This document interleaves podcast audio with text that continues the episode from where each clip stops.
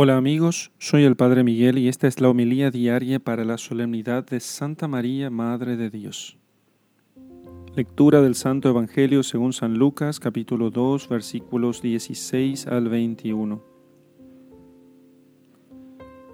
Los pastores fueron a toda prisa y encontraron a María y a José y al niño acostado en el pesebre.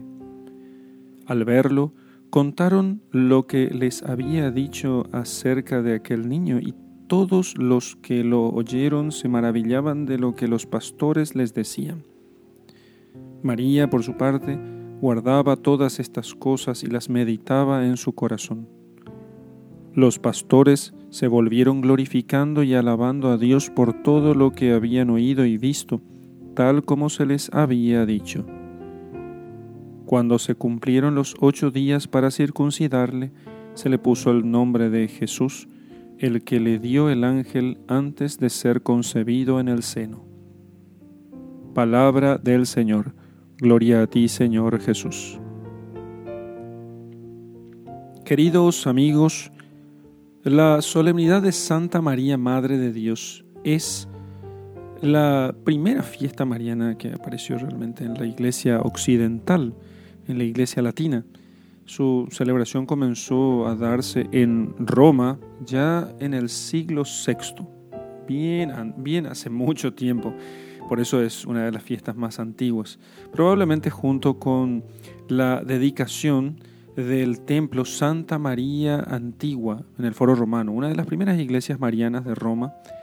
Y esta dedicación del templo, la, la consagración del templo se dio el 1 de enero. Eh, la antigüedad de esta celebración mariana se constata en las pinturas con el nombre María Madre de Dios, la Teotocos, que han sido encontradas en algunas catacumbas, en antiquísimos subterráneos que estaban excavados debajo de la ciudad de Roma, donde se reunían los primeros cristianos para celebrar la misa en tiempos de persecuciones. Más adelante, el rito romano el calendario litúrgico romano, que es el que usamos nosotros, celebraba el 1 de enero la octava de Navidad, conmemorando así la circuncisión del niño Jesús. Y entonces, el, tras desaparecer la antigua fiesta mariana en 1931, el Papa Pío XI, cuando se celebró el decimoquinto centenario del concilio de Éfeso, instituyó la fiesta mariana para el 11 de octubre en recuerdo de este concilio en el que se proclamó solemnemente a Santa María como verdadera Madre de Cristo, que es verdadero Hijo de Dios. Pero en la última reforma del calendario, en la reforma luego del Concilio Vaticano II, se trasladó la fiesta de María Madre de Dios al 1 de enero con la máxima categoría litúrgica como solemnidad para recordar realmente, solemnemente, que María es Madre de Dios y Madre nuestra, que somos hijos de Dios. De esta manera, esta fiesta encontró así un marco litúrgico más adecuado, en la octava de Navidad, la fiesta de la circuncisión, María, Madre de Dios. Y entonces al mismo tiempo también podemos comenzar nosotros pidiendo la protección de la Santísima Virgen María. Hablemos sobre el concilio de Éfeso. En el año 431 hubo un hereje llamado Nestorio que se atrevió a decir que María no era madre de Dios, sino solamente madre de Jesús en cuanto hombre. Decía él, entonces, ¿Dios tendría una madre? Pues entonces no condenemos la mitología griega que les atribuye una madre a los dioses, decía Nestorio. Y ante ello, delante de este problema que fue para la cristiandad, porque muchos creyeron en Nestorio, se reunieron 200 obispos del mundo en la ciudad de Éfeso, esa ciudad donde la Virgen pasó sus últimos años. Y los obispos, iluminados por el Espíritu Santo, declararon, la Virgen María sí es Madre de Dios porque su Hijo Cristo es Dios.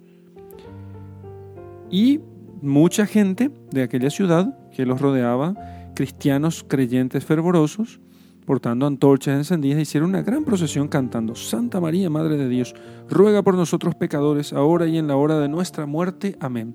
Sí, esa segunda parte del Ave María. Así pasó esta segunda parte del Ave María.